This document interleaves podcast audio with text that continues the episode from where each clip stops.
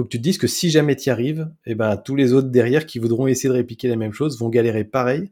Et donc, en gros, ça te, entre guillemets, ça te détache des autres, ça te permet de toi de faire quelque chose d'un peu extraordinaire. Et si tu fais jamais quelque chose de difficile, tu feras jamais quelque chose d'extraordinaire, en fait.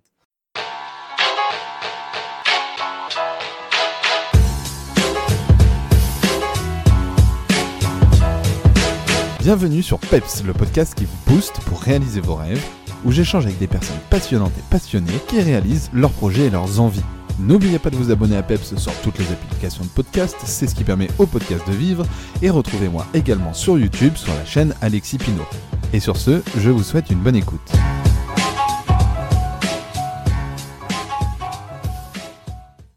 Bonjour à tous et bienvenue dans un nouvel épisode de PEPS. Et aujourd'hui, je reçois un amoureux de la montagne et des paysages en général, un papa, un vidéaste youtubeur, mais avant tout un photographe. Bonjour Sylvain Lepoutre. Bonjour Alexis. Comment vas-tu? Bah super, très bien. Pas trop chaud?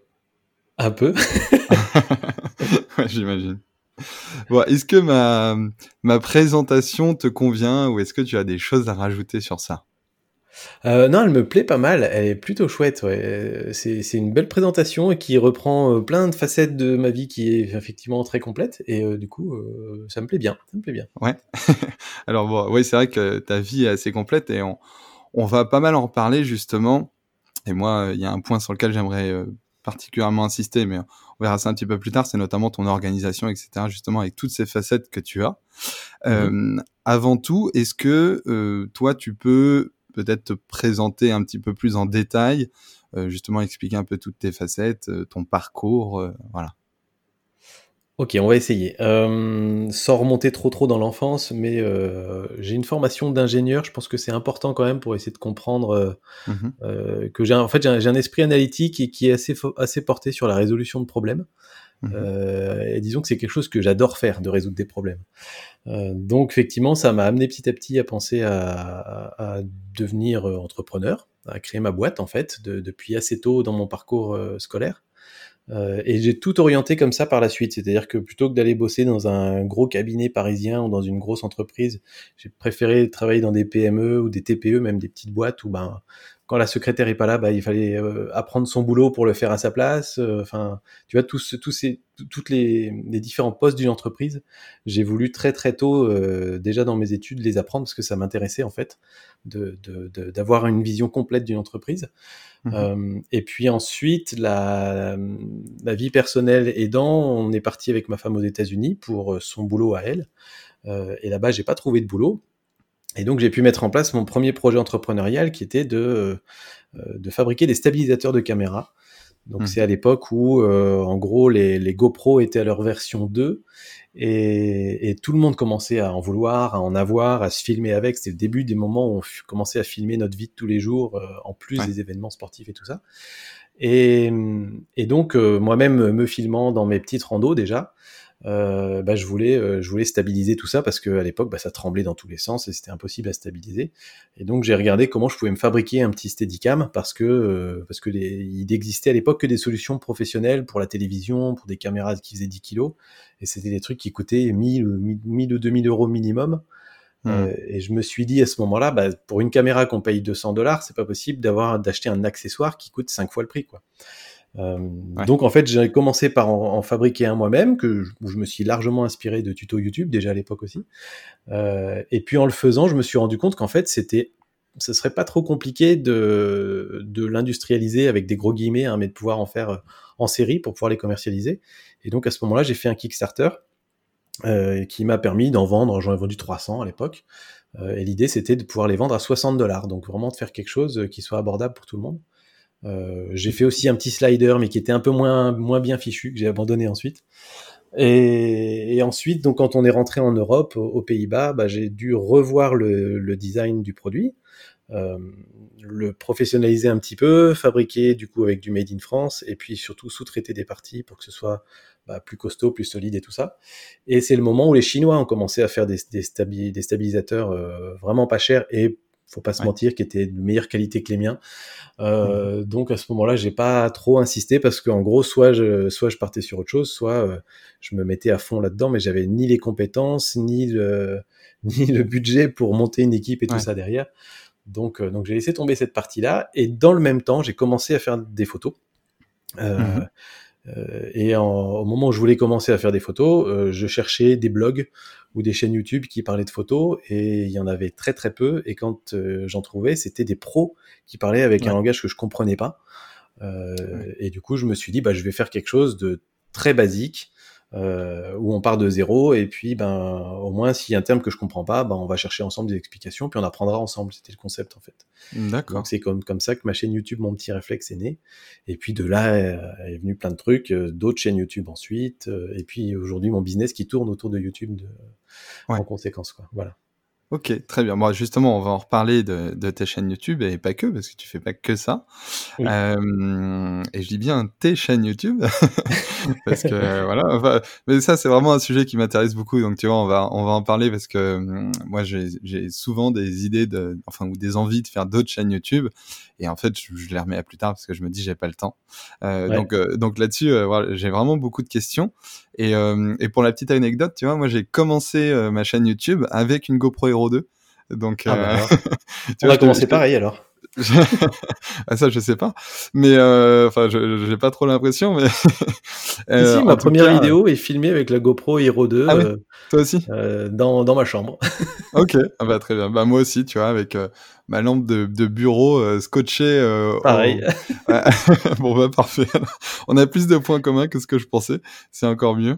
Et euh, c'est marrant parce que du coup, euh, enfin, depuis que je connais cette histoire là de, enfin, je la connais depuis pas très longtemps, tu vois, quand j'ai fait un peu des recherches pour préparer le podcast, et du coup, je te vois un peu comme un, un, précurseur sur le sur le domaine, tu vois, il y avait déjà une euh, tu as, su anticiper une demande après que, que tu ne l'aies pas suivi parce qu'il y a des concurrents qui le faisaient à plus bas coût, meilleure qualité, etc. Ça peut se comprendre, tu vois. Mmh. Mais euh, je trouve ça intéressant de, de ton, ta démarche déjà de base, de se dire, bah voilà, il existe des GoPro maintenant pour filmer euh, nos actions du quotidien, mais il n'y a rien pour les stabiliser. Et du coup, de, de te lancer là-dessus. Moi, j'ai assez impressionné par, par, par la démarche. Euh, bah, c'est ce que je te dis, c'est déjà mon côté ingénieur où je me dis, bah, euh, je sais que c'est possible et réalisable, euh, donc il faut se lancer. Et le côté résolution de problème, quoi. Il y a un problème que je rencontre, après, c'est l'histoire de quasiment tous les entrepreneurs. Hein. Mmh. D'abord, c'est un problème que tu rencontres toi, et puis ensuite tu le résous pour toi. Et si tu te dis qu'en fait c'est pas si compliqué que tu pourrais le généraliser à d'autres personnes, tu te demandes si tu veux pas le commercialiser, quoi. Mmh. Ouais. Mais alors c'est marrant parce que du coup aujourd'hui, euh, alors moi en tout cas la vision que j'en avais, c'est que tu étais un peu plus un photographe qu'un vidéaste, même si tu sais faire les deux évidemment. Euh, mais dans tu vois dans, dans euh, aujourd'hui, bah, évidemment tu fais des vidéos sur ta chaîne YouTube, mais tu parles principalement de photos, même si ça t'arrive aussi de parler de vidéos. Et alors qu'à la base en fait tu as commencé par la vidéo et c'est ça qui t'a fait te mettre à la photo. Exactement. Ça et pire que ça, euh, j'étais totalement allergique à la photo avant. Euh, ah c'est-à-dire que quand j'étais ado, bon, comme beaucoup, c'était hors de question que je sois sur une photo, mais c'était maladif, quoi. Tu vois, je me barrais en courant, je me cachais et tout. Euh, ensuite, en, grandissant un petit peu, je voulais, j'avais une espèce de, tu sais, je jugeais négativement les photographes parce que mmh pour moi, c'était des gens qui n'arrivaient pas à profiter de, de l'instant présent. Mmh tu vois, je prenais l'exemple d'un superbe endroit dans la nature, tu vois, tu as un magnifique point de vue, un beau panorama.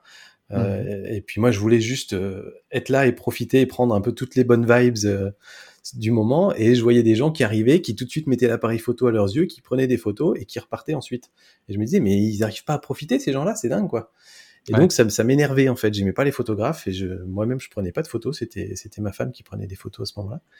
Et ensuite, j'ai fait un petit peu de vidéo. Euh, et la vidéo est venue pour partager des, des randos, en fait. C'est-à-dire que ça, ça, a commencé avec une rando dans la vallée de la mort où j'y allais tout seul parce que ma femme est restée avec ma, notre, notre fille à ce moment-là. Mmh euh, et je voulais juste faire des images pour lui montrer en revenant. C'était le but. Euh, et puis les montrer sur le blog, parce qu'on avait un blog pour la famille aussi à l'époque. Euh, et donc c'est parti de là, et ensuite bah, ça a dévié sur la photo, je sais pas trop comment, mais euh, quand on était encore aux États-Unis, on s'était acheté un petit compact, et j'ai commencé à faire quelques petits tests photo, et ça a commencé à m'intéresser plus par la technique en fait. J'ai commencé à faire des tests de pose longue, de changement d'ouverture et tout ça, et j'ai trouvé ça plutôt intéressant finalement. Et donc c'est arrivé par là quoi. Ok, très bien. Et, euh, et du coup, euh, donc, enfin, cette démarche-là, ça t'a amené à, à faire, euh, à faire différentes choses, et notamment des chaînes YouTube. Et, et je voulais qu'on s'arrête un petit peu dessus parce que donc aujourd'hui, tu as principalement deux chaînes YouTube. Euh, mmh celle que tu alimentes le plus. Donc la première, enfin première en, en nombre d'abonnés, etc. Euh, c'est mon petit réflexe, qui est une chaîne du coup pour apprendre la photo. Ouais. Enfin, c'est même plus. Enfin, c'est pour apprendre et puis se perfectionner en photo parce que tu touches quand même une grosse communauté de photographes. Oui, c'est une chaîne qui a, qui a évolué. Le, le, on va dire que la, la valeur ajoutée de la chaîne a changé avec le temps. D'accord. Ouais. T'as as grandi un peu avec ta communauté, tu sens? Oui, ah bah carrément. Déjà, le, le, mon apprentissage de la photo s'est fait euh, dix fois plus rapidement grâce à ma communauté que si j'avais appris tout seul dans mon coin. Euh, déjà parce que quand tu crées du contenu, tu es un petit peu obligé de te renseigner, de tester. Tu te demandes toujours, tiens, qu'est-ce que je vais pouvoir tester pour la vidéo de la semaine prochaine? Quelle expérience je vais pouvoir faire? Et en plus de ça, quand tu racontes des bêtises dans ta vidéo, bah, il y a des personnes qui sont là pour te mmh reprendre, pour te corriger, généralement plutôt, euh, plutôt gentiment au début, au début d'une chaîne YouTube, c'est souvent très encourageant. Euh, et, donc c'est génial, quoi. On apprend à toute vitesse, c'est super. Ok. Tu t'en sers beaucoup pour apprendre de, le fait de créer? Est-ce que euh, tu, crées pour apprendre ou tu ah, crées pour partager et parfois ça te permet d'apprendre? Non, c'est plutôt que je crée pour partager, mais c'est vrai qu'au démarrage, il y, avait un, il y avait un côté euh, apprentissage qui était vraiment important, mais qui est mmh. beaucoup moins présent aujourd'hui. Euh, mais, euh, mais voilà, quand je te disais que le, le, le message avait changé au fil du temps, c'est-à-dire que je, ma chaîne a évolué plus en même temps que mes pratiques, plutôt qu'en même temps que la communauté, mais je pense que la communauté évolue aussi en même temps. Mais mmh. euh, voilà, au départ, c'était vraiment une chaîne pour total débutant de la photo, qui n'y connaît rien, qui veut, qui veut découvrir facilement. Euh, avec le temps, moi-même, j'ai appris les, les, termes techniques, tous les trucs que je ne comprenais pas avant, et maintenant je les utilise. J'arrive même plus à m'empêcher de les utiliser. Donc, un débutant qui arrive sur ma chaîne aujourd'hui, il y a des trucs qu'il va pas comprendre. ouais. euh, et puis ensuite, je suis parti vraiment plus sur euh, sur la photo de paysage. Et, euh, et aujourd'hui, c'est que c'est vraiment une chaîne qui est euh, pas exclusivement, mais qui s'oriente de plus en plus vers la photo de paysage, se faire plaisir, euh, sortir dehors, aller découvrir la nature, euh, respecter la nature sauvage, un petit peu tout ça, quoi. Ouais. tu, tu, dis des gens qui arrivent sur ta chaîne YouTube aujourd'hui, ils ne peuvent, enfin, qui ne connaissent pas la photo, peuvent ne pas comprendre, sauf s'ils retournent sur les anciennes vidéos et qui qui font un, on va dire qu'ils évoluent avec toi, mais plus rapidement que la communauté qui te suit depuis le début, quoi. Oui, on peut, on peut toujours retourner en arrière, ça c'est sûr. Ouais. C'est l'avantage aussi de YouTube, je crois. Ouais. Très bien. Et donc, si, je refais un peu euh, la chronologie, donc euh, tu découvres un peu la vidéo, etc. Tu commences à te mettre à la photo, tu crées ta chaîne YouTube sur la photo, où là tu grandis euh, en partageant aussi sur ce domaine-là. Et en même temps, comme tu publies tes vidéos sur YouTube, tu, as une autre passion. Alors, je ne sais pas si c'est vraiment une passion, mais justement, tu vas nous dire, qui est bah, YouTube en général, la façon dont fonctionne YouTube les analytics, etc., etc. Et tu crées euh, une deuxième chaîne qui s'appelle Le Coin des YouTubeurs. Ouais, alors c'est pas né euh, aussi directement que ça, le Coin des YouTubeurs. Mmh euh, donc déjà la passion pour moi elle est venue dans un second temps, c'est-à-dire que il y a vraiment eu la photo pendant pendant on va dire 3, 4, 5 ans où c'était vraiment que la photo. Euh, et puis en fait ensuite j'ai pu euh, vivre tous les bénéfices d'une chaîne YouTube en fait, d'une chaîne YouTube qui grandit, qui se développe et surtout de la communauté que tu développes autour. et ça a commencé à sacrément me plaire en fait cette histoire de YouTube. Euh, parce que parce que tu vois que euh, c'est euh, c'est extrêmement grisant d'avoir un certain nombre de personnes qui suivent tes conseils, à qui tu peux enseigner des choses, même si tu les connais pas directement. Euh, d'avoir des commentaires positifs derrière, de personnes qui te disent merci, d'avoir des, des, gens qui te racontent des histoires de dingue que t'imagines même pas, de mmh, vie que tu peux changer alors que tu fais juste que de parler de photos, quoi. euh, donc des fois, voilà, il y, a des messages, je les garde dans un petit dossier parce que c'est des messages incroyables. Le genre de message, si tu veux, tu le reçois une fois et, euh, et, ça te remotive pour deux ans à faire des vidéos sur ta chaîne. Quoi. Ah ouais, ok. Et, et, donc en fait, voilà, il y, y a, ça, et puis la partie vraiment communautaire de, euh, bah, de retrouver un petit peu souvent les mêmes personnes dans, dans l'espace commentaire des vidéos. Euh, moi, assez rapidement, j'ai créé un Tipeee. Euh, qui fait mmh. que bah, il y a des personnes qui ont soutenu la chaîne financièrement, mais quelques euros par mois. Et donc avec ces tipeurs, on s'est retrouvé dans un groupe Facebook euh, dans lequel on a commencé à faire connaissance. Euh, on se fait des lives où on se voit en webcam, après on a fait des sorties photos ensemble, après on s'est fait des week-ends ensemble, des randos ensemble, et c'est devenu des amis, c'est devenu des potes et des amis. Euh, et ce qui est assez incroyable par ce biais-là, en fait, c'est que quand tu crées une chaîne YouTube, tu t'exposes tellement, tu montres tellement ta personnalité, tes principes, tes valeurs, etc., que mécaniquement, tu vas essentiellement attirer des gens qui ont les mêmes valeurs, les mêmes principes que toi, et qui mmh. ont la même vision des choses. Et en fait, euh, ce qui fait que quand tu rencontres ces gens-là, très souvent, c'est euh, des gens avec qui tu as pas mal de choses à partager et, euh, et c'est pas souvent. Enfin, ça pourrait être un bon, un bon, un bon site de rencontre en fait, YouTube, si tu veux. parce que, parce que voilà, tu, tu, te dévoiles tellement que finalement les gens te, te connaissent et s'ils viennent vers toi, c'est que ils ont pas mal de choses en commun. et c'est ce que j'ai vécu avec les tipeurs et que je trouve absolument génial. Et en fait, voilà, d'avoir tous ces, cette espèce de, d'émulation comme ça, euh, c'est ça que j'ai voulu un petit peu partager un jour pour essayer d'aider d'autres gens à, à, vivre ça. Euh, mhm. Parce que, parce que bah, tu vois qu'il y a des chaînes YouTube qui se développent dans n'importe quel domaine.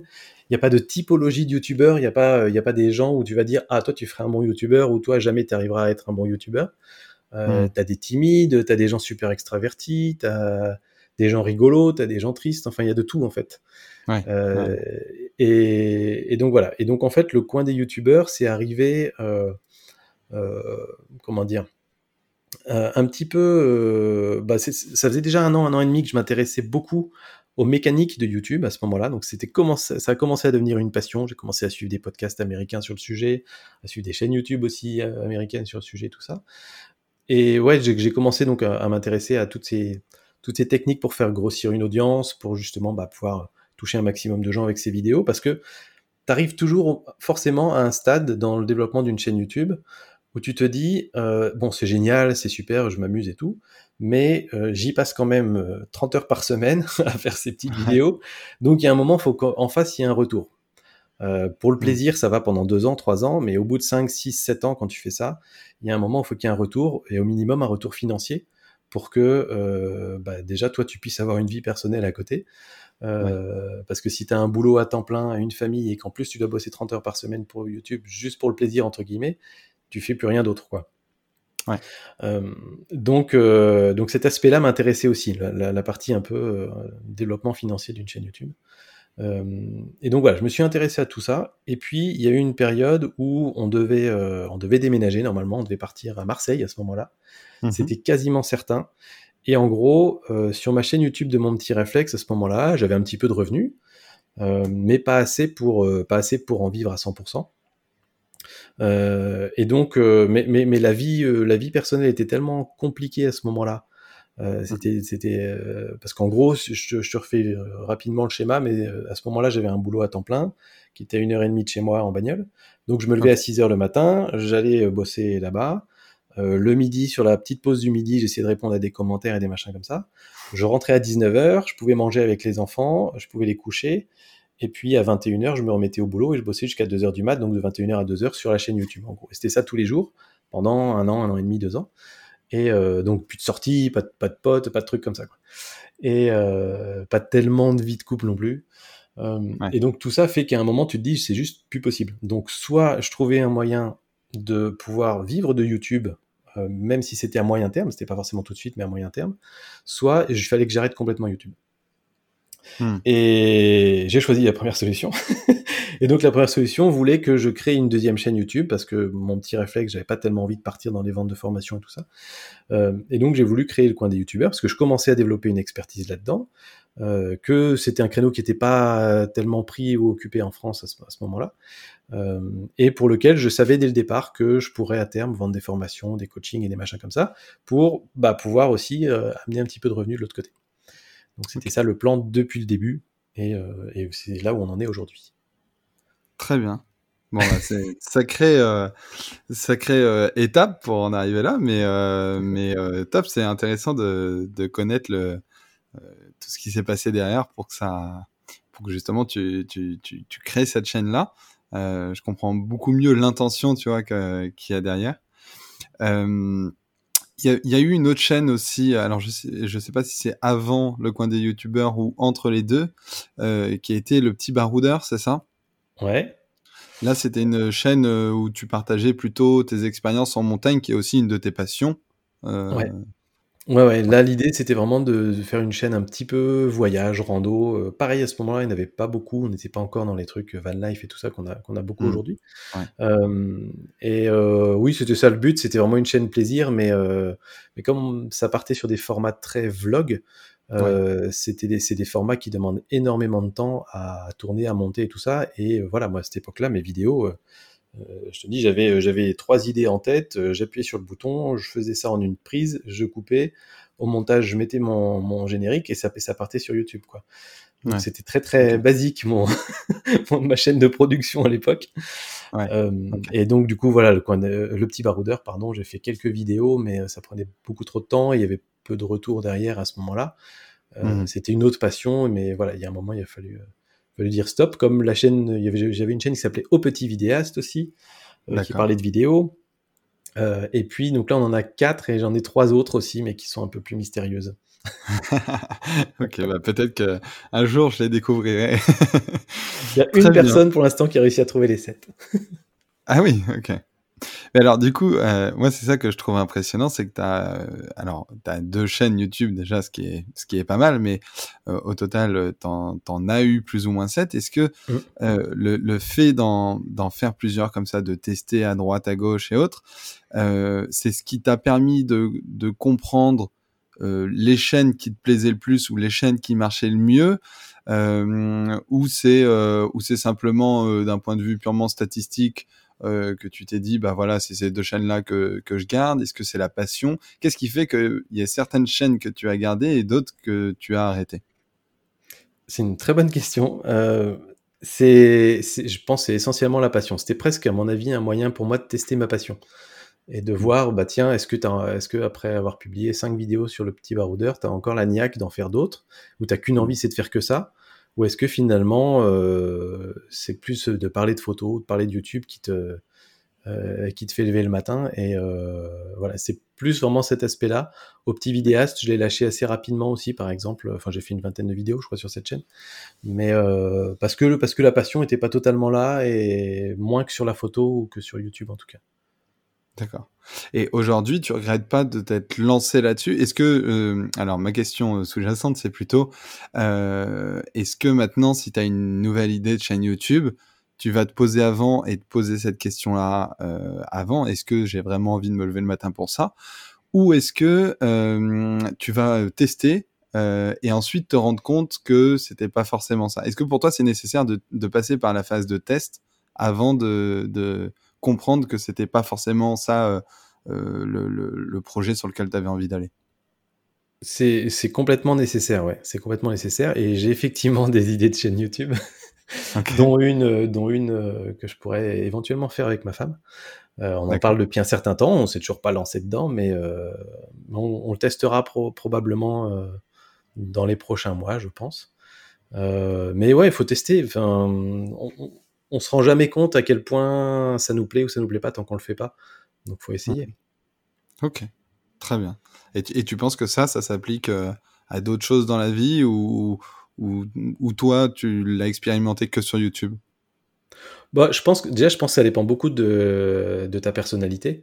Euh, mais c'est vrai que moi, j'ai toujours fait les choses comme ça en, en expérimentant, en testant. Euh, j'ai appris la photo comme ça aussi, hein, d'ailleurs. Euh, j'ai pas appris la photo en lisant des bouquins ou en suivant des formations. J'ai appris la photo en sortant et en faisant des photos. Euh, et voilà, je valorise énormément l'apprentissage par l'expérience. Mmh. Donc oui, je fais ça aussi dans plein d'autres domaines. et après, quand je vois que je bute trop ou que même en faisant, ça me passionne pas, ça m'intéresse pas, c'est là que je vais essayer de trouver, bah, par exemple pour la gestion de mon entreprise, c'est là que je vais essayer de trouver de l'aide à l'extérieur. Euh, si par exemple euh, on parle de compta, euh, pendant, un, pendant un an, un an et demi, j'ai essayé de faire ma compta moi-même en utilisant des logiciels de compta en ligne et tout ça. Et mmh. bah, non seulement ça me passionnait pas, mais en plus j'avais du mal à comprendre, à saisir les subtilités et tout ça. Donc finalement, je suis parti sur un mode où j'ai une comptable et puis moi j'ai j'ai deux heures, deux, enfin deux heures par mois de boulot à faire pour pour déclarer mes trucs et puis c'est tout quoi. Ok. J'ai la même problématique sur la compte. les sites internet aussi. J'ai le, même truc avec ah les sites internet. J'arrive pas à me passionner pour euh, la création d'un site web. Euh, c'est pas du tout ma cam, quoi. D'accord. Ok, bah, très bien. Euh, du coup, tu as aussi une, une entreprise, t'en parlais là un instant, qui s'appelle Videobiz, c'est ça? C'est ça. Donc c'est la troisième roue du carrosse. Ouais. Euh, ouais. Vidéobi, c'est la troisième roue du carrosse, c'est-à-dire que euh, donc j'ai mon petit réflexe qui est aujourd'hui pour moi la partie plaisir. Vraiment, c'est là où je m'éclate et je calcule pas, je sais pas de gagner des abonnés ou je sais pas quoi. Euh, j'ai la partie le coin des youtubeurs qui est vraiment la partie euh, passion, passion YouTube et aider des, des personnes passionnées à bah, développer leur audience pour que ça les motive à continuer sur YouTube. Euh, et puis j'ai la partie vidéo biz où là l'idée c'est de d'aider les entreprises à faire la transition entre la communication du XXe siècle et la communication du XXIe siècle. Évidemment en utilisant YouTube qui est mon expertise. Mmh. Euh, mais j'ai vraiment une, conviction profonde que bah, la communication des entreprises est, et doit euh, changer, est en train et doit, et doit, et doit nécessairement changer pour partir vraiment sur une communication beaucoup plus transparente, directe vis-à-vis des, des, clients, euh, et que, bah, en gros, les spots publicitaires de, de, de 30 secondes qui vantent à quel point euh, ton entreprise est fabuleuse, extraordinaire et a réponse à tout, euh, je pense que ça a fait son temps et que bah, maintenant on s'attend à avoir du contact plus direct avec les équipes, de pouvoir même, pourquoi pas, participer au développement des, des futurs produits, des futures solutions, etc. Et que bah, YouTube est un formidable médium, médium pour ça. Mmh. et quand je dis YouTube, c'est plutôt aider les marques à à créer leur communauté sur YouTube plutôt que à utiliser YouTube comme une plateforme publicitaire. Donc c'est vraiment les aider à démarrer une chaîne YouTube, ou plusieurs d'ailleurs, à trouver un angle d'attaque, des formats de vidéos qui, qui collent à leurs valeurs. Euh, et voilà, c'est pas, c'est, bon, après je peux en parler pendant des heures de, ça, mais euh, dans l'idée, globalement, pour faire simple, c'est aujourd'hui, tu prends la chaîne YouTube de quasiment n'importe quelle grosse entreprise française, tu vas mmh. retrouver un assemblage de plein de spots publicitaires. Euh, qui sont des vidéos qui ont probablement coûté des milliers d'euros, mais qui sont qui n'apportent aucune valeur aux gens qui, qui tombent dessus. Euh, et donc ça donne pas du tout envie de les regarder ni de s'abonner.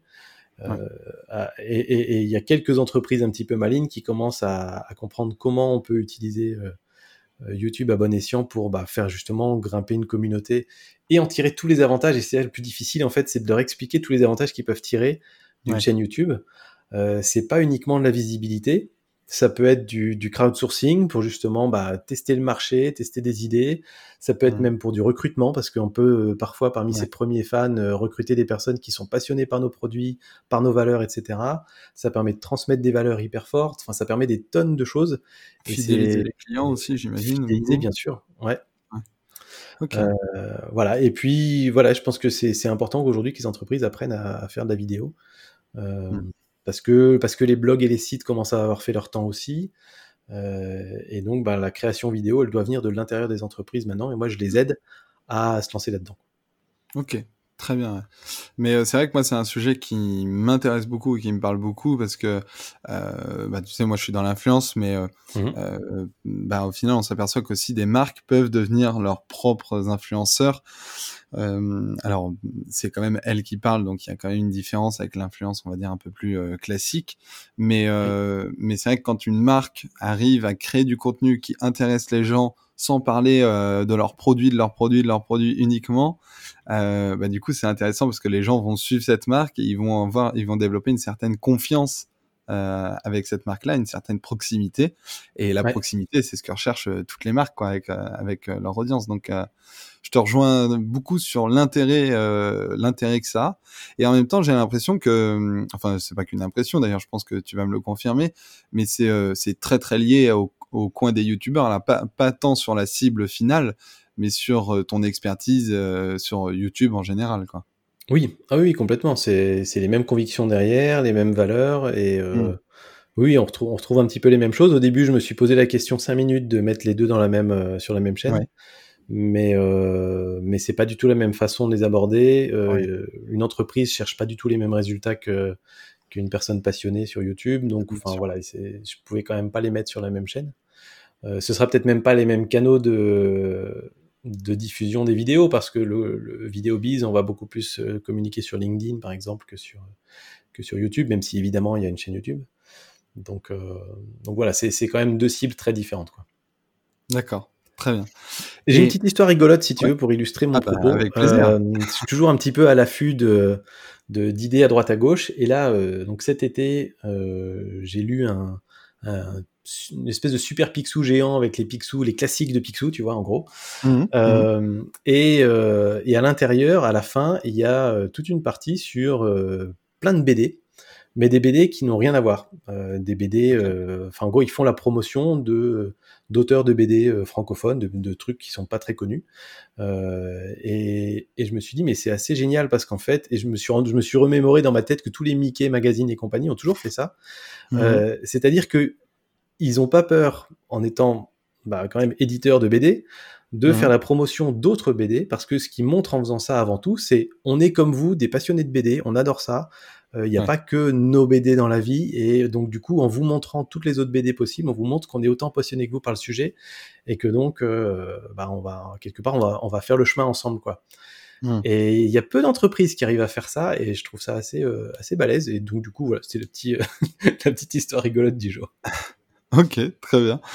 Il y a, y a une autre, euh, une autre facette, enfin pas une facette, mais un autre projet que tu as mis en place qui je trouve est, est, dans la même lignée et dans la même continuité, euh, c'est ton podcast. Tu as lancé un podcast sur euh, qui s'appelle les créateurs vidéo.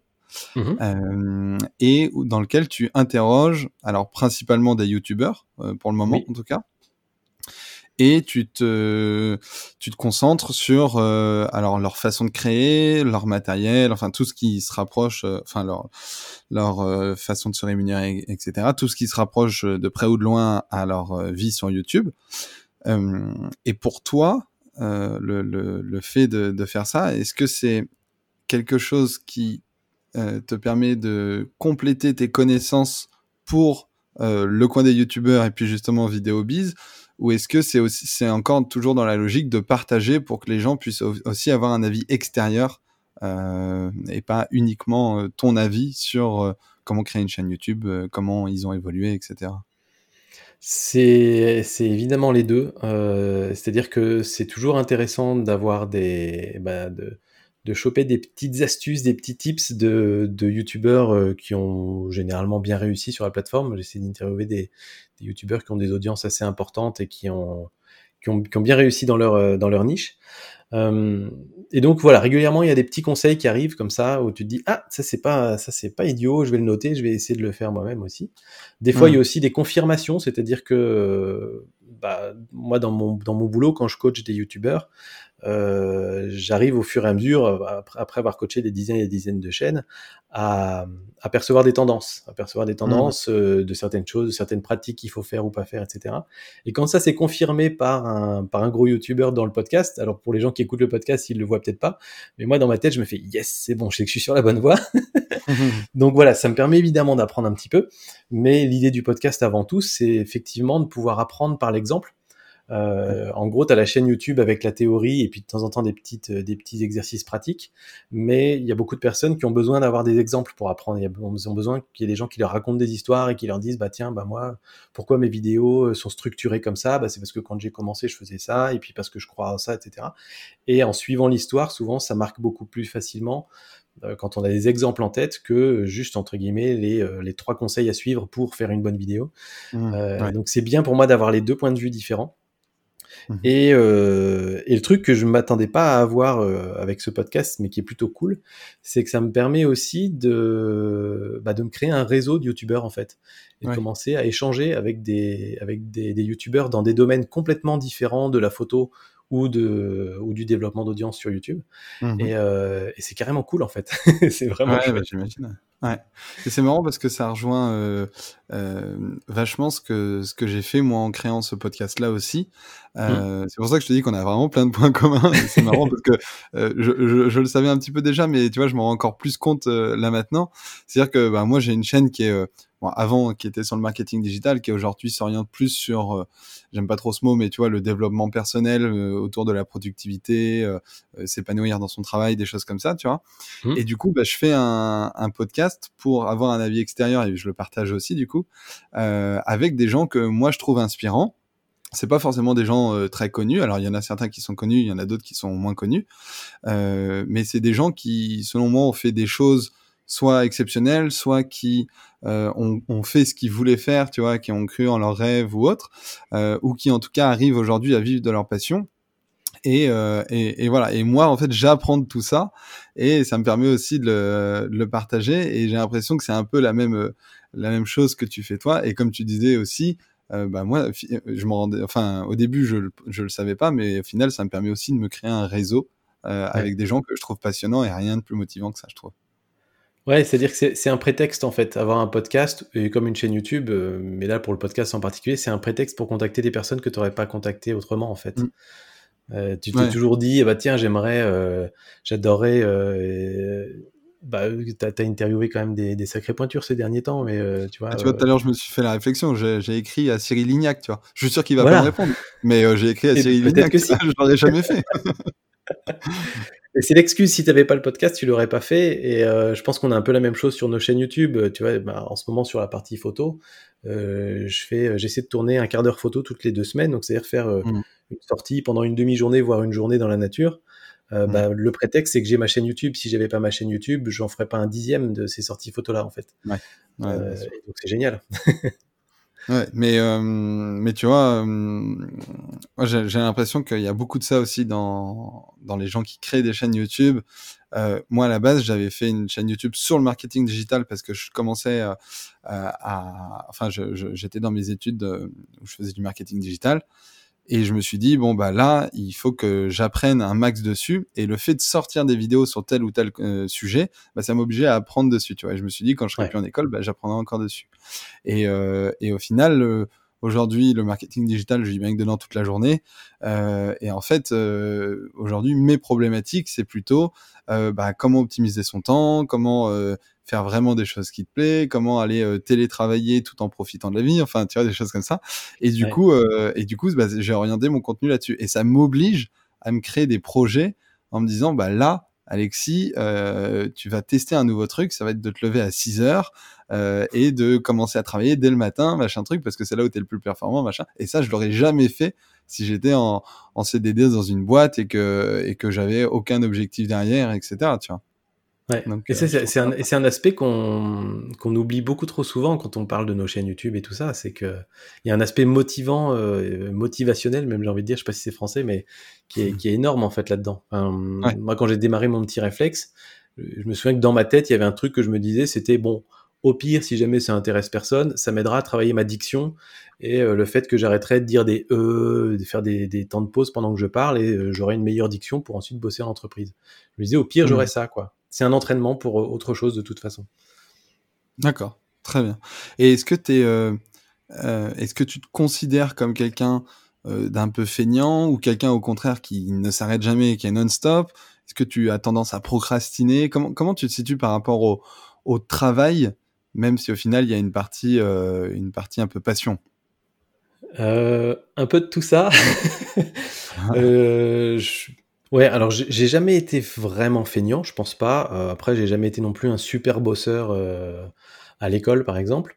Euh, mais, mais en fait, depuis, depuis toujours, dès que j'étais sur quelque chose qui me passionnait, je pouvais bosser comme un fou dessus. Et dès que c'était quelque chose qui me passionnait pas, euh, t'aurais pas réussi à sortir quoi que ce soit de moi, en fait. Mmh.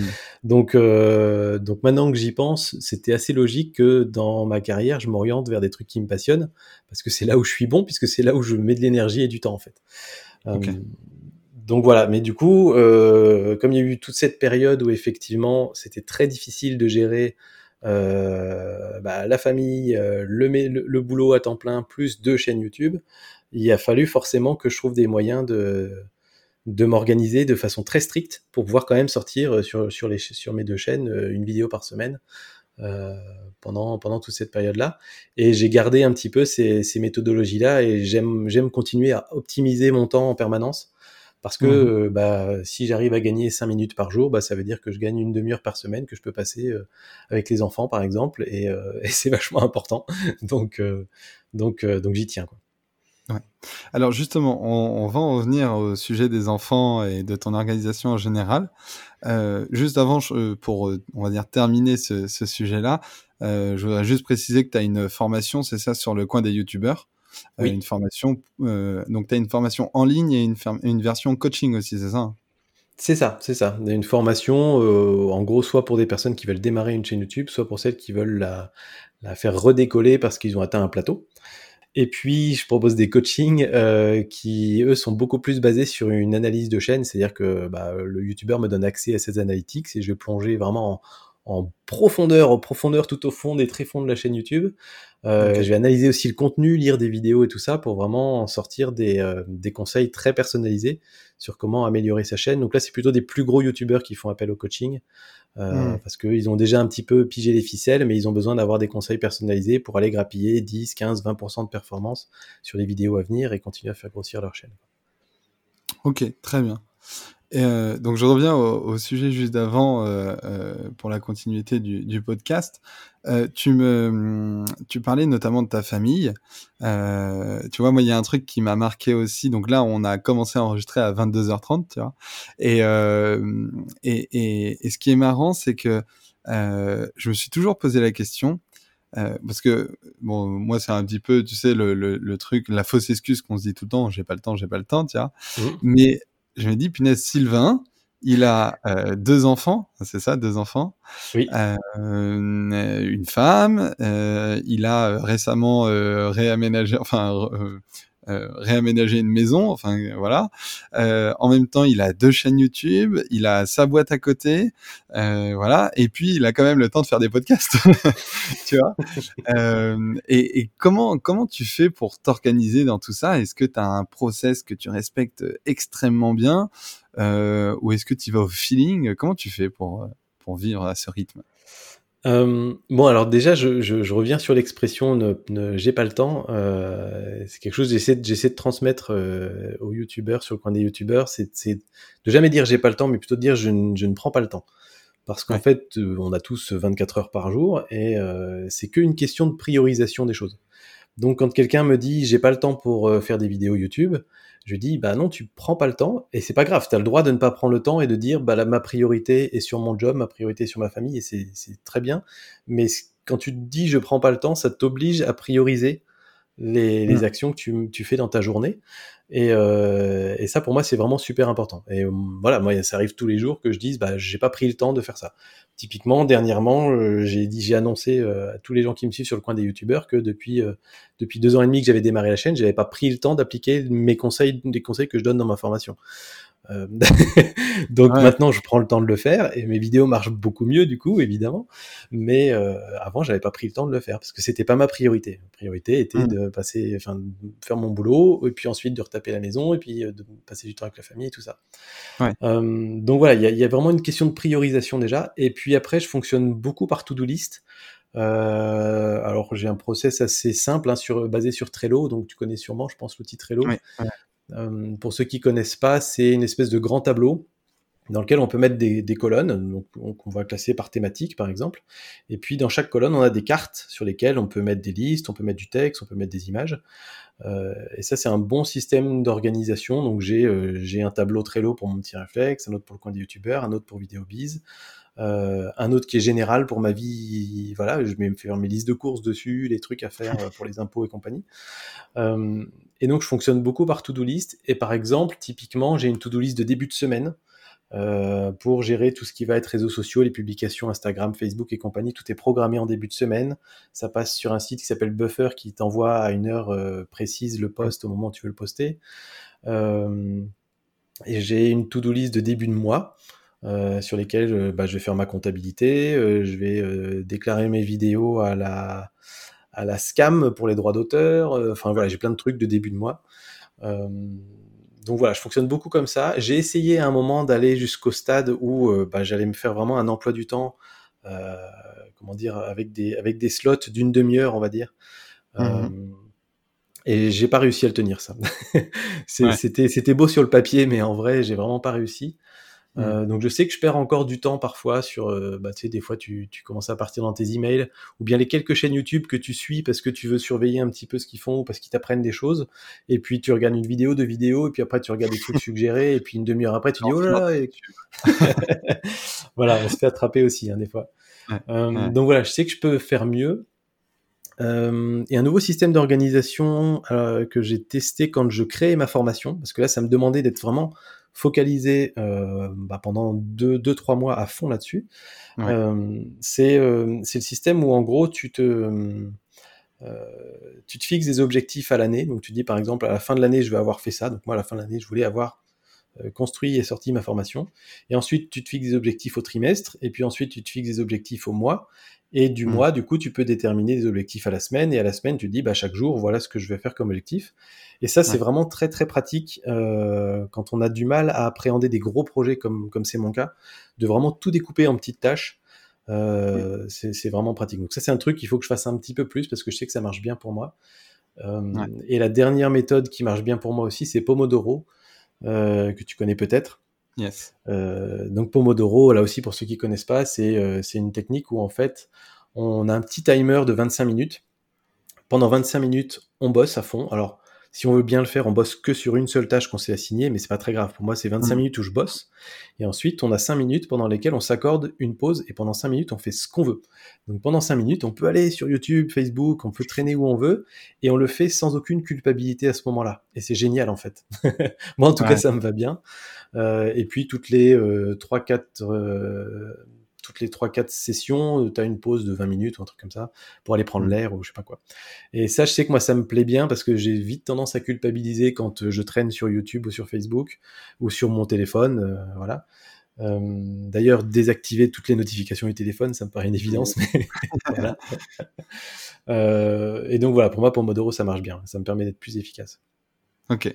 Très bien. Je, je pense qu'un jour, enfin, euh, même dans pas très longtemps, si tu veux, je te proposerais que de faire une vidéo avec toi sur euh, ton organisation. Euh, mmh Parce que là, tu vois, je savais pas du tout comment tu t'organisais. Et là, t'en as parlé. Il y a énormément de choses que je retrouve euh, chez moi. Dans... Alors, par contre, j'ai testé beaucoup de choses. Moi, il y a plein de choses que je fais différemment, mais toujours sur la même base. C'est-à-dire que les priorités, tu vois, moi, je gère un gros projet à la fois. Ce que j'appelle un gros projet, c'est un projet dans lequel il y a plusieurs euh, euh, mini-tâches dedans. Parce qu'en fait, je m'apercevais que j'avais, à la fin, je crois que j'avais 30 gros projets en cours en même temps. Tu vois, Donc, tu fais rien, tu, tu, fais rien du tout. Donc maintenant, je les ai, euh, je les ai mis dans l'ordre et un peu comme quand je lis des livres. Tant que j'ai pas fini un gros projet, eh ben, je passe pas au suivant. Et du coup, ça me motive à terminer ce projet-là pour passer au suivant. Et ensuite, et c'est là où tu parlais, tu sais, des semaines où tu te mets des demi-heures où tu travailles sur ça, ça, ça, ça, ça. Euh, moi, ce que je fais, c'est que je me cale des journées, tu vois. Euh, mmh. le, vendredi soir, je me dis, bah, la semaine prochaine, euh, lundi, je fais du contenu, mardi, je fais de la prospection, mercredi, je fais de la compta, machin.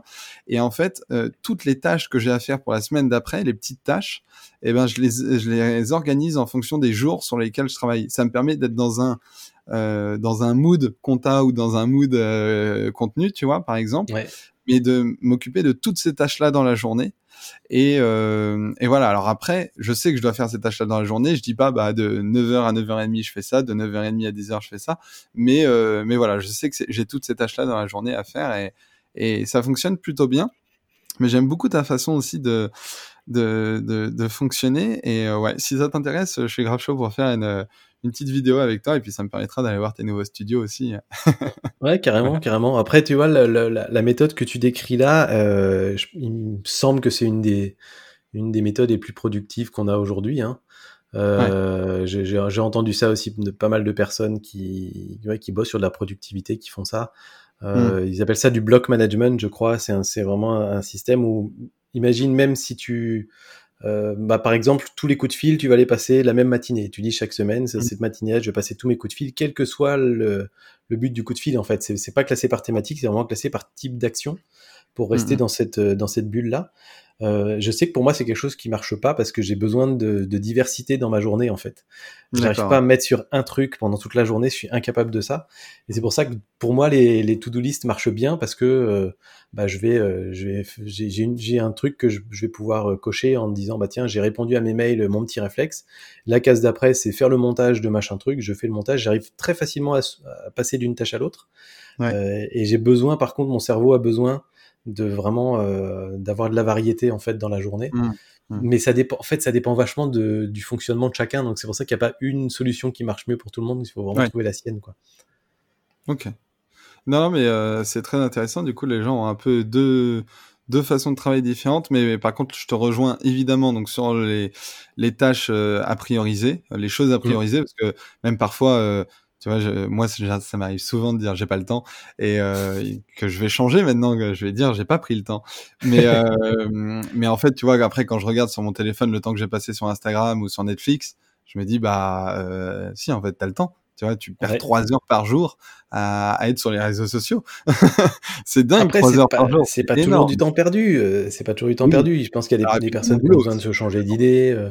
Tu vois, un truc tout con, mais quand, euh, quand là, cet hiver, on a passé beaucoup de temps à retaper la maison, mmh. les soirs où tu as gratté des murs pendant, pendant 12 heures, bah, je peux te dire que j'avais pas du tout envie, ni, ni la niaque, ni l'envie de, de, faire du montage ou du tournage de vidéos YouTube. J'étais pas du tout dans l'esprit. Le, dans j'avais juste envie de me planter devant une série ou un truc comme ça et de rien faire.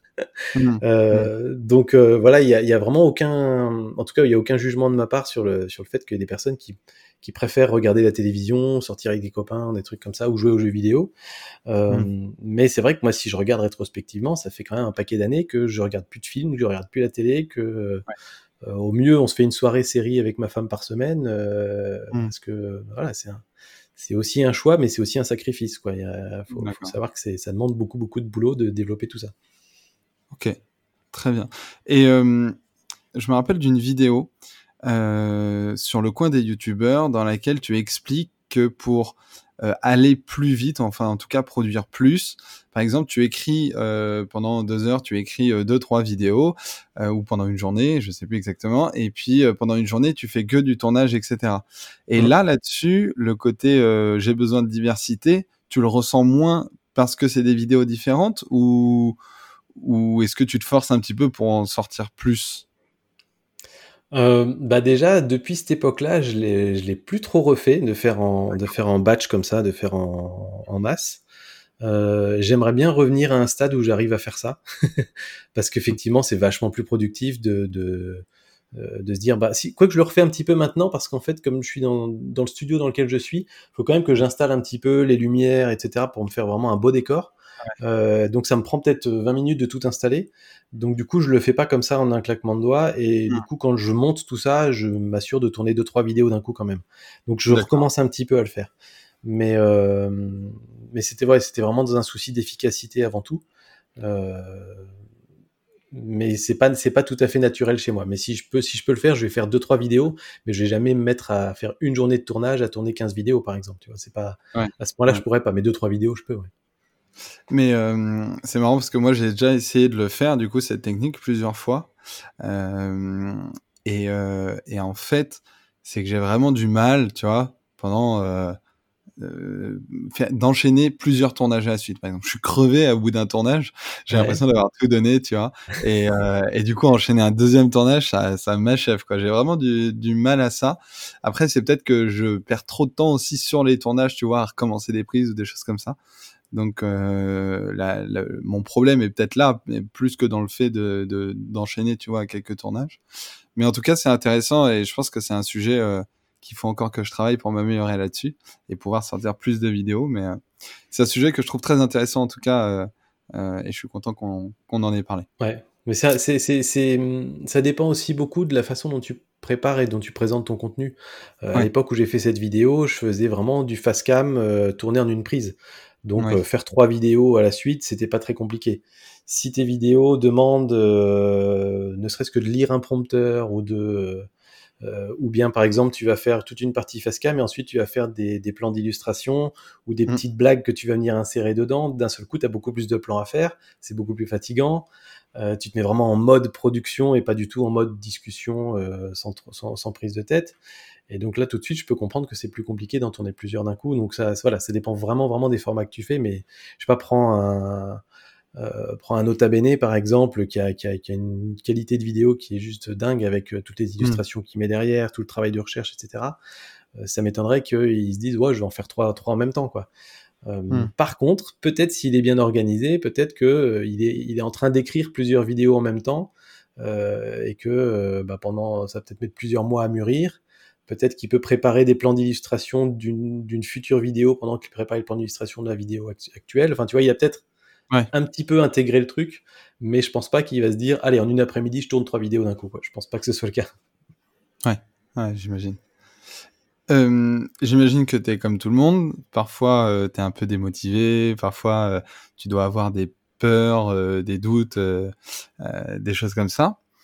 Ma question, c'est comment tu fais quand ça t'arrive, ce genre de choses, pour justement passer outre, ou tu vois, pas forcément passer outre? Est-ce que justement tu tu t'arrêtes de travailler en te disant bah voilà euh, euh, aujourd'hui euh, j'y arrive pas ça m'énerve etc et du coup je fais une pause? Ou est-ce que tu te forces? Comment comment tu abordes les moments où justement tu doutes ou tu as peur ou tu as l'impression que tu n'avances pas ou t'es pas motivé? C'est une sacrée question ça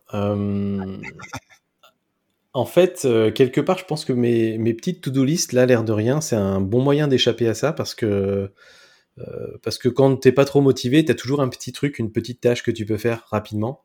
Euh, et donc du coup, moi, je me replonge dans le, je me replonge dans le boulot par les petites tâches à ce moment-là. Euh, donc j'ai pas trop le temps de me poser de questions. Après, si vraiment il y a des grosses remises en question par moment, euh, bah, ce que je fais, c'est que j'échange avec d'autres youtubeurs. Donc euh, généralement, c'est des youtubeurs que j'ai que j'ai connus soit par la photo, soit par le soit par le coin des youtubeurs et, euh, et juste de discuter avec eux et de partager des points de vue, de voir que déjà t'es pas tout seul à te remettre en question aussi. Euh, c'est souvent ça permet de redescendre un peu sur terre et, et de retrouver un petit peu le moral. ouais. Mais euh, mais j'ai pas trop de moments comme ça parce que maintenant je sais à peu près où je vais. En fait, je suis assez clean avec euh, euh avec la direction que je prends sur euh, sur YouTube et dans, avec mon entreprise en général. Euh, donc les questionnements, je les ai eus par le passé, surtout beaucoup autour de mon petit réflexe au moment où je me suis dit tiens, je vais essayer de voir s'il y a moyen d'en vivre euh, à terme ou pas. Mais, mmh. euh, mais en fait, tout ça, ça s'est totalement relâché euh, au moment où j'ai dit bon bah cette année j'ai tout testé, j'ai poussé un max le truc des partenariats, j'ai poussé un max le système de, de Tipeee, de dons machin, j'ai poussé un max l'idée de faire des tests de matériel. Enfin voilà, j'avais poussé vraiment tous les trucs à fond, tout essayé dans tous les sens. Euh, tout ce que je voulais faire en tout cas. Euh, et j'étais arrivé à la conclusion qui me paraissait à ce moment-là un peu déprimante de dire bah je ne vivrai jamais à 100% de mon petit réflexe. Euh, et qui en fait finalement m'a libéré parce que maintenant je me dis bah c'est cool parce que mon petit réflexe c'est que pour le plaisir. Donc je m'amuse et puis finalement la chaîne elle marche, elle a jamais aussi bien marché que depuis que je fais des trucs pour m'amuser. Euh, mm. Donc il y a peut-être une leçon à retirer de ça d'ailleurs. Mais, mm. euh, mais sinon après sur le coin des youtubeurs comme c'était beaucoup plus réfléchi stratégiquement j'ai envie de dire depuis le début. Euh, je sais à peu près où je vais, ça se déroule comme je le prévoyais, donc donc c'est bien. Enfin voilà, j'ai pas pas trop de remise en question en tout cas pour l'instant. Ok, très bien. J'avais une autre question. Est-ce que tu te tu te considères comme quelqu'un de, de créatif, j'imagine un petit peu, que ce soit en photo ou même dans les vidéos, tu vois, dans la façon de construire tes vidéos. Est-ce que toi, tu te considères comme quelqu'un de créatif? Euh... encore une question plus difficile qu'elle n'y paraît. Euh, c'est compliqué parce qu'en photo, il y a, y a vraiment, euh, on va dire, il y a vraiment le, le, le tout, tout, le mouvement artistique, j'ai envie de dire, de, mmh. duquel je me revendique absolument pas. Euh, C'est-à-dire que pour moi, la, la, photo est plus un moyen de, de créer des souvenirs et d'essayer de, de, vraiment de figer un, un truc que j'ai eu dans mon cerveau à un moment, une, une vision, enfin quand j'ai une vision, c'est quelque chose que je voyais avec mes yeux. C'est pas euh, j'ai eu une, ouais. c'est, il y a eu une grande vision. Non, c'est pas ça. euh, donc voilà, c'est pour moi c'est aussi simple que ça. Je vois quelque chose qui me plaît, j'essaie de le prendre en photo de la meilleure manière possible pour pouvoir le partager avec des gens. Donc pour moi, j'ai pas une, vraiment une démarche artistique dans ce sens-là. J'ai pas l'impression de passer des messages, j'ai pas l'impression de, mmh. tu vois. Euh, donc voilà, je me revendique pas spécialement artiste. Après, il y a forcément une part de création et j'imagine que bah, quand tu apprécies être tout seul dehors, à passer une demi-heure à essayer de peaufiner ta, ta compo pour avoir une photo qui te semble vraiment parfaite, équilibrée et tout, j'imagine mmh. qu'il y a un côté créatif là derrière. Euh, le process de création de vidéo, c'est un peu pareil. Je suis pas, je suis pas dingue de vidéo. C'est pas un truc que je que j'adore faire. En fait, moi, ce qui me plaît avant tout, c'est le partage. C'est c'est plutôt ça. Si demain, euh, si demain YouTube s'écroule et que d'un seul coup, ben euh, on partage tous euh, tout ce qu'on pense en podcast, bah, je vais je vais me mettre à fond dans le podcast. Euh, et si demain c'est les blogs qui reviennent, je vais en mettre à fond. Euh, bon, peut-être pas écrire parce que c'est encore autre chose, mais tu vois ce que je veux dire. C'est ouais, pour moi ouais. le plaisir, il est vraiment dans l'idée de, de partager, d'aider des gens à à s'éduquer sur un sujet ou à, à s'épanouir dans une passion. Euh, et en fait, quelque part, c'est les résultats de ces partages qui me plaisent. C'est les interactions, mmh. les commentaires, le fait de, de voir que tu as un impact sur la vie des gens. C'est plus ça qui me botte que le processus créatif de vidéo ou de photo, en fait. Tu vois, je me posais une question à propos de ça et en fait, tu viens d'y répondre. Je me disais comment, euh, comment on peut être euh, créatif et en même temps euh, se, alors pas se brider, si un peu se brider avec justement, tu as un côté très analytique, mathématique, tu vois, je vais aller voir, mesurer, etc. Et en fait, bah, tu viens d'y répondre juste avant, c'est-à-dire que toi, ce qui t'intéresse, c'est de partager. et, de, et du coup, bah, forcément, tu as aussi euh, un œil sur tous ces KPI-là. Euh, donc KPI, c'est les indicateurs clés de performance euh, pour ceux qui nous écoutent et qui ne savent pas ce que c'est. Mais du coup, voilà, c'est aussi se renseigner sur les retombées que ça a. Et mmh. c'est et c'est ça qui va orienter aussi un petit peu ton contenu derrière, quoi. Et c'est c'est pas évident en fait sur sur les réseaux sociaux aujourd'hui parce que tu as tu as des indicateurs, mais c'est des indicateurs majoritairement quantitatifs. Et mmh. euh, pour prendre un exemple tout bête, mais euh, qu'est-ce qui vaut le plus? Est-ce que ça vaut, ça vaut plus d'avoir euh, 300 likes sur Instagram ou est-ce que ça vaut plus d'avoir 20 euh, likes sur Flickr? Ouais. Personne, j'en sais rien. Franchement, j'en sais rien parce que peut-être que les 300 likes sur Instagram, c'est 300 personnes qui scrollaient, qui ont vu ta photo une demi seconde, qui ont fait double tape dessus, et peut-être que mmh. les 20 likes sur Flickr, c'est des gens qui ont passé euh, une minute à regarder ta photo en détail, à se dire waouh, il y a un truc intéressant, machin je sais pas en fait. Et on a souvent tendance à, courir un petit peu sur YouTube, en tout cas à courir après les abonnés, les vues. Et moi, je pense, enfin, il y a certaines vidéos que j'ai adoré faire, et je sais qu'elles ont pas très bien marché, mais je sais que ça a aussi euh, euh, changé des choses chez des gens, quoi, tu vois.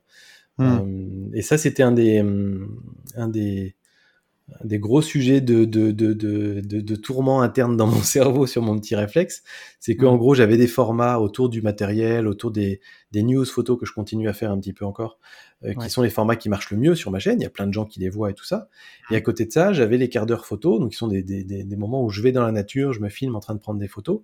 Euh, ou quelque part pour moi c'est dans ces formats-là où je transmets le plus de choses, où, en gros je dis aux gens bah, bougez-vous les fesses, levez-vous une fois de temps en temps à 4 heures du matin pour aller voir un lever de soleil, euh, allez dehors, vous verrez c'est pas compliqué et vous aurez vécu un truc génial. Mais ces vidéos-là pendant un temps elles marchaient, quasi, elles marchaient pas très bien sur ma chaîne. Hmm. Euh, en termes de nombre de vues. Mais par contre, les commentaires que j'avais sous ces vidéos-là, c'était juste euh, des trucs de t'avais plein de gens qui disaient c'est le format c'est vraiment le format que j'adore sur ta chaîne euh, faut pas que t'arrêtes. Là où quand tu fais un test de matériel t'as des gens qui vont aller euh, soit discuter un petit peu du matos soit te dire ah merci c'est sympa. Mais c'est pas du tout le même genre de retour qualitatif justement. Et euh, il y a un moment j'ai tranché j'ai dit bah tant pis même si je fais trois fois moins de vues je préfère faire ces vidéos là qui ont un impact plus fort que euh, me focaliser sur le matériel. Et du coup j'ai shifté en mode comment je fais en sorte que ces vidéos qui marchent pas très bien sur ma chaîne deviennent le format phare de ma chaîne et euh, demain soit les vidéos qui marchent bien sur ma chaîne. Donc comment tu mm. transformes un peu ton format quoi. Très bien. C'est hyper inspirant parce que j'ai eu le même problème que j'avais pas encore résolu, mais du coup je vais m'en inspirer. Euh, C'est-à-dire qu'avant je faisais du marketing digital et moi j'avais pas du tout, mais alors pas du tout une communauté fidèle. Tu vois, ma communauté, mm. euh, c'est juste des gens qui recherchaient des définitions marketing sur euh, soit Google, soit YouTube, mais du coup Google me référençait pas mal aussi, et tombé sur mes vidéos, tu vois, donc il y a des vidéos où je faisais 3000 euh, vues, 28 euh, 000 vues, des choses comme ça, j'ai 3000, j'avais moins de 3000 abonnés à l'époque, donc c'était fou, et aujourd'hui, donc j'ai changé le concept de ma chaîne, machin, et mais euh, comme mes abonnés n'étaient pas fidèles de toute façon, aujourd'hui, je publie une vidéo, quand je fais 100 vues, euh, c'est bien, tu vois. Enfin, quand je fais 100 vues dans les deux, deux premiers jours, c'est bien. Euh, donc, tu vois, c'est complètement différent. Et puis ensuite, ça, ça monte, mais très très peu. Par contre, il y a souvent les mêmes personnes qui regardent, tu vois, ces vidéos-là. Et après, sur Instagram, etc., ils viennent me parler, ils me disent Ah ouais, t'as testé ça, c'est trop bien, tu vois. Et, et mine de rien, j'ai l'impression que ma communauté est plus fidèle, mais qu'elle est beaucoup moins nombreuse, tu vois. Et euh, après, voilà, faut choisir entre les deux, mais c'est vrai que c'est deux KPI qui sont complètement différents, mais qui sont très intéressants tous les deux, quoi. Ça dépend après ce qu'on veut faire. Ouais, t'as un embryon de communauté qui est en train de se former et tu, dois commencer à sentir un petit peu l'effet grisant d'effectivement avoir un peu les mêmes personnes. Euh, et de voir que tu leur apportes quelque chose. Euh. Et toi, tu préfères quoi d'ailleurs? Tu préfères avoir euh, aujourd'hui les 100, les 100 personnes qui reviennent régulièrement ou tu préférais le côté un peu statistique d'avoir d'avoir parfois 3000 personnes sur une vidéo? Ça dépend si c'est mon cerveau ou mon ego qui parle. Bonne réponse. si c'est mon cerveau, je préfère avoir des gens qui me suivent, tu vois, vraiment. Euh, Si c'est mon ego, bah, c'est clair que quand je faisais 28 000 vues, euh, j'étais hyper content. Euh, Maintenant, euh, c'était hyper frustrant derrière parce que inconsciemment, je savais qu'en fait, ils, ils, avaient juste regardé cette vidéo, tu vois. Ils, ils allaient éventuellement s'abonner, mais ça allait être des abonnés euh, inactifs. Donc, euh, en fait, euh, euh, voilà, c'était, ça, ça, me faisait plaisir sur le moment, mais très vite, euh, voilà. Ça... Mais aujourd'hui, tu vois, je prends plus de plaisir à faire des vidéos euh, parce que je sais que ceux qui vont le regarder, tu vois, c'est les mêmes gens euh, avec qui j'ai déjà échangé, etc. Et j'ai l'impression que je vais leur apporter des choses et qu'ils me suivent, et tu vois. Et du coup, il y a, il y a un effet plus euh, copain, tu vois, relation. Mmh avec les gens plutôt que juste bah, je vous déverse du truc et puis euh, ceux qui veulent vous prenez et puis tu vois comme euh, comme ce que je faisais avant quoi tu vois il y avait beaucoup de gens qui prenaient mais au final euh, il y avait très peu de pas de la gratitude mais de retour tu vois à la fin ouais. Ouais, ça me fait ça me fait penser à deux trucs. Tu, tu garderas ou pas au montage, hein, comme tu veux. Mais mmh. euh, sur l'effet copain, ce que tu dis là, euh, c'est c'est un sujet qui m'intéresse beaucoup. et J'aimerais vraiment creuser la question parce que je sais qu'il y a eu des études sur le sujet. C'est euh, alors j'ai plus le terme exact en anglais, mais si c'est parasocial euh, relation, ah pardon, parasocial relationship, ouais. les relations parasociales, ce qui, qui, qui en fait c'est un sujet d'étude hein, en tant que tel, mm -hmm. euh, qui étudie en fait euh, comment tu peux avoir une relation à sens unique, euh, mais, une, mais des relations très fortes. Et c'est exactement ce qui se passe sur YouTube où en fait nous, la, notre relation avec notre audience, notre audience typiquement, c'est bah, je parle à une caméra, je parle à un objectif, euh, tout seul dans une pièce. Euh, sauf que de l'autre côté, il y a des personnes qui nous ont entendu leur, leur parler dans les oreilles ou euh, dans leur smartphone pendant des mmh. dizaines ou des centaines d'heures parfois depuis des années, euh, qui ont l'impression de nous connaître par cœur, pour qui on est comme des, comme des, des, des bons copains, voire des, des bons amis. Mmh. Et nous, on ne les connaît absolument pas, en fait. Et c'est mmh. une relation totalement déséquilibrée et qui est, qui, qui, est complexe à appréhender, en fait, qui peut créer pas mal de ouais. drames qu'on peut voir sur YouTube d'ailleurs. Euh, et ça, donc ça, c'est un sujet que, que, je trouve très intéressant, que j'aimerais bien creuser un peu plus sur le coin des youtubeurs. -hmm. euh, et le deuxième point, euh, pour rebondir sur ce que tu disais sur le sur la, la satisfaction ou non d'avoir, enfin entre entre ton ego et puis ton ton cerveau, euh, c'est que bah là, je, en fait, avec ta chaîne, t'es tu es en phase de, de, commencer à créer une petite communauté parce que tu commences à, à adresser un public particulier, à parler d'un sujet particulier. Euh, et en fait, l'étape d'après, c'est de réussir à recréer des vidéos qui font venir du monde de l'extérieur. Ouais. Tout en fidélisant. Pour que ensuite, pour que ensuite ça intéresse des nouvelles personnes au sujet qui te passionne. Et, euh, et, ça, je le décris souvent sur le coin des youtubeurs comme vidéo communauté et vidéo découverte. Aujourd'hui, mmh. tu es en train de faire des vidéos communautaires. Donc, les gens qui sont passionnés par euh, euh, l'optimisation du temps, le développement perso, comment on, on, on, vit bien avec une vie euh, débordante de boulot et tout ça. Ouais. Donc ces gens qui sont passionnés de ça vont te trouver. Mais comment tu fais en sorte que des gens qui en ont un peu besoin ou qui un jour se disent ah ce serait quand même pas mal si je pouvais travailler un peu plus efficacement, arrivent à tomber sur une de tes vidéos se disent eh mais c'est pas du tout bête ce qu'il est en train de raconter là, j'aime bien sa façon de parler et tout, je vais aller voir deux trois autres vidéos et ensuite se disent d'accord, maintenant c'est un sujet auquel je vais m'intéresser et je vais commencer à progresser là-dedans. Et je pense que la, la, toute la beauté de YouTube, c'est au moment où tu arrives à faire ça justement, où tu arrives à aller chercher ouais. des gens en dehors de ta communauté et les intéresser à ta thématique. Ça c'est ça c'est magique quoi. Ok, bah, c'est très cool, tu vois. Je pense que c'est un conseil qui va bien me servir. Et, euh, et, je me permets de revenir sur ta première remarque sur la relation.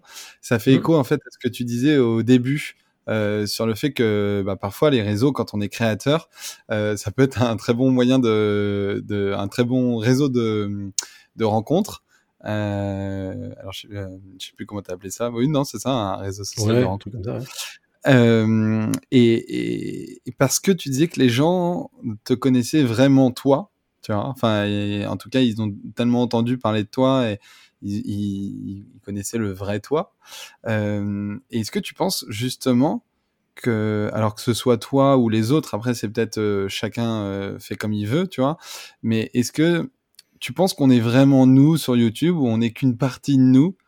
Euh, Parce que tu vois, moi je fais des vidéos par exemple mais en vrai, dans la vie de tous les jours, euh, je fais pas que de la productivité, tu vois. J'aime beaucoup ça, c'est un sujet, je parle beaucoup, mais j'aime aussi beaucoup aller boire des verres avec des copains, tu vois. J'aime, j'aime plein d'autres choses. Et du coup, bah, les gens qui parfois peuvent nous idéaliser un petit peu pour des, pour les choses qu'on partage, ne nous connaissent pas vraiment. Et c'est là où la relation, comme tu disais, est, un peu, est un peu cassée, quoi. Elle est unidirectionnelle et, et c'est pas forcément bon. Oui, non, mais c'est pas 100% nous, ça c'est certain. Euh, et après, ça dépend aussi du type de, de, créateur de contenu que tu es. Il y, a des, il y a des personnes qui, dès le départ, se disent je vais prendre un rôle comme un, comme un acteur, par exemple, euh, ou, bien, ou bien un journaliste. Hein. Il, y a des, il y a des youtubeurs qui font un travail journalistique de dingue, euh, qui du coup vont prendre un ton journalistique totalement détaché, qui ne vont jamais euh, mettre leurs opinions ou leurs jugements dans les vidéos. Euh, et puis tu en as d'autres à l'extrême. Donc, donc là, par exemple, tu vas retrouver tous ceux qui vont faire la vulgarisation scientifique ou des choses comme ça. Et à l'extrême opposé, tu vas retrouver euh, typiquement des vlogueurs, des, euh, as même des familles hein, qui vloguent, qui elles vont partager 95% de, de, de, de, leur vie. Enfin, souvent les plus beaux moments quand même, et pas forcément, euh, quoique, quoique les galères, ça peut marcher aussi. Mais et qui du coup vont absolument tout filmer, tout partager. et là, il y a quasiment aucun secret derrière. Et et en fait, ce qui est le plus difficile sur YouTube, je trouve, c'est de réussir à trouver le bon équilibre entre les deux. Mmh. Euh, euh, préserver un peu sa vie privée. Il y a plein de trucs que je montre pas, évidemment. Enfin, tout ce qui est tout ce qui a mmh. rapport avec ma famille, euh, à mes euh, à mes opinions et à mes, enfin, on va dire tout ce qui est opinion politique et compagnie. Évidemment, j'en parle pas dans mes vidéos. Euh, même si elles sont pas très fortement développées chez moi. Mmh. Mais euh, dès le moment où tu, tu, partages ton avis sur les choses, et je pense que c'est intéressant sur YouTube de partager son avis parce que souvent on nous suit aussi pour notre personnalité et donc pour nos avis. Euh, bah tu, tu, tu, forcément tu dévoiles une partie de ta personnalité, de qui tu es. Enfin, je veux dire, va voir les commentaires sous les sous les vidéos de la plupart des chaînes YouTube et tu vas souvent avoir des commentaires qui vont dire ah bah t'as l'air d'être quelqu'un de, euh, tu vois, t'as l'air d'être quelqu'un d'honnête, t'as l'air d'être quelqu'un vraiment sympa. Euh, euh, enfin, je te raconte pas le nombre de fois où on m'a envoyé des messages en disant ah bah écoute j'habite dans telle région, si tu veux tu passes, tu peux rester trois jours chez moi, je t'emmène dans voir des spots photos et tout, tu vois. Parce que les gens ils ont l'impression de me connaître un peu, ils se disent bah franchement vu le bonhomme, même s'il nous montre pas tout, on prend pas beaucoup de risques quoi. Euh, mais effectivement, quand tu fais un truc très journalistique où tu prends un rôle, euh, là, on, te connaît un petit peu moins et du coup, tu ressembles un petit peu plus à, à une personnalité, on va dire qu'on va voir à la télé ou, euh, ou, quelque chose comme ça qui, de toute façon, se cache derrière le rôle. Quoi. Hmm. Ok. très bien. Écoute, je trouve que avoir fait une boucle comme ça, être revenu un peu au début du podcast, c'est c'est une bonne fin pour le podcast. Euh, j'ai une, euh, une dernière question. C'est une question que je pose à tout le monde sur ce podcast-là. C'est euh, est-ce que toi, tu as eu euh, un déclic dans ta vie ou un, conseil Est-ce qu'on t'a donné un conseil ou tu as entendu un conseil que tu aimerais transmettre à quelqu'un ou à ton toi de quand tu étais plus jeune? Euh, oui, c'est un, c'est un. Je l'ai préparé celle-là parce que comme j'écoute tes podcasts, je me suis dit oulala, elle est, elle est corsée cette question, donc faut que je prépare. Mais non, non, il y a, y a, vraiment un conseil que que j'ai entendu un jour et qui m'a vraiment fait un gros déclic dans ma tête. Euh, mmh Donc c'est un, c'est un entrepreneur qui s'appelle Cédric Labo, euh, qui tenait un blog sur l'entrepreneuriat au moment où je créais ma première boîte. Justement, je suivais des blogs sur l'entrepreneuriat. Et, euh, et à un moment dans un texte, il avait écrit un truc du genre euh, si ce que vous essayez d'accomplir est extrêmement difficile. Euh, allez jusqu'au bout, passez et, réussissez à résoudre le truc parce que ce sera tout autant, voire plus difficile pour tous les autres qui voudront refaire la même chose. Euh, alors je, j'exprime très mal, hein. il avait beaucoup mieux, beaucoup mieux raconté, mmh. mais en gros, euh, c'est si là tu te dis, euh, mais c'est, c'est, c'est pas possible ce que je fais, enfin c'est trop difficile, je vais galérer, je vais pas y arriver faut que tu te dises que si jamais tu y arrives, eh ben, tous les autres derrière qui voudront essayer de répliquer la même chose vont galérer pareil. Et donc, en gros, ça te, entre guillemets, ça te détache des autres, ça te permet de toi de faire quelque chose d'un peu extraordinaire. Et si tu fais jamais quelque chose de difficile, tu feras jamais quelque chose d'extraordinaire, en fait. Et ça te donne une longueur d'avance, le fait de se dire que, bah, il y en a d'autres qui vont démarrer alors que toi, tu es déjà au milieu de, de ça aussi, quoi. Exactement. Alors c'est vrai que quand je le tourne comme ça, on a l'impression que je parle vraiment de concurrence et de trucs comme ça, et c'est pas vraiment ça. C'est vraiment plutôt de se dire, bah, euh, réaliser des choses un petit peu hors du commun, ça demande de faire des choses difficiles et de résoudre des problèmes difficiles. Et ça, pour moi, c'était surtout la motivation à passer outre les difficultés. C'était vraiment ça. Hmm. Ok, très bien. Eh bien, écoute, merci beaucoup. Euh, j'ai trouvé ce podcast très cool. Tu vois, on a parlé de plein de sujets. Euh, en tout cas, moi, des sujets qui m'intéressent beaucoup. Et, euh, et évidemment, bah, je vous invite à aller voir les sept chaînes YouTube de Sylvain, le, son podcast. Bah, d'ailleurs, je lance un, petit jeu. S'il y a quelqu'un qui arrive à me retrouver les sept chaînes YouTube de Sylvain, je sais pas ce qu'on peut faire. Je vais réfléchir, j'annoncerai sur Instagram euh, un cadeau, quelque chose comme ça. On lui, offre, on lui, offre, la formation du coin des youtubeurs ou un truc comme ça. Ah, tu t'engages? Allez, allez. Pour le premier, le premier qui trouve les 7 chaînes YouTube. Bon courage. Très bien. Et eh ben, écoute, c'est noté. Le premier qui trouve les 7 chaînes YouTube de Sylvain, bah, du coup, je vais chercher aussi. euh, Sylvain lui offre la, la formation. Très bien. Bah écoute Sylvain, merci beaucoup en tout cas d'avoir participé. Où est-ce qu'on peut te retrouver? Je vais mettre les liens dans la description de ce podcast. Euh, Qu'est-ce que tu as envie de mettre en avant comme, euh, comme chaîne YouTube ou comme Instagram? Eh ben, mon petit réflexe un peu partout pour la partie photo et le coin des YouTubeurs un peu partout pour la partie YouTube, c'est l'essentiel. Après, pour les gens qui sont en entreprise, eh ben, c'est Vidéobiz, V-I-D-E-O, B-E-E-S, comme les abeilles. Voilà. Très bien. Bah, je partagerai les trois du coup euh, sur, sur la description de ce podcast. Super, merci à toi. Eh bien, merci bien. Très bonne euh, journée, enfin soirée du coup. Et à bientôt. Longue vie à Peps. merci. Et merci beaucoup d'avoir écouté cet épisode de Peps. N'oublie pas évidemment de t'abonner, c'est ce qui aide le plus le podcast. Et puis ça te permet aussi de ne pas louper les prochains épisodes. Tu peux me retrouver euh, sur ma chaîne YouTube, donc Alexis Pino. Et du coup, je te dis à très vite pour un prochain épisode. Et en attendant, n'hésite pas euh, à passer à l'action et à réaliser tes rêves. À très bientôt.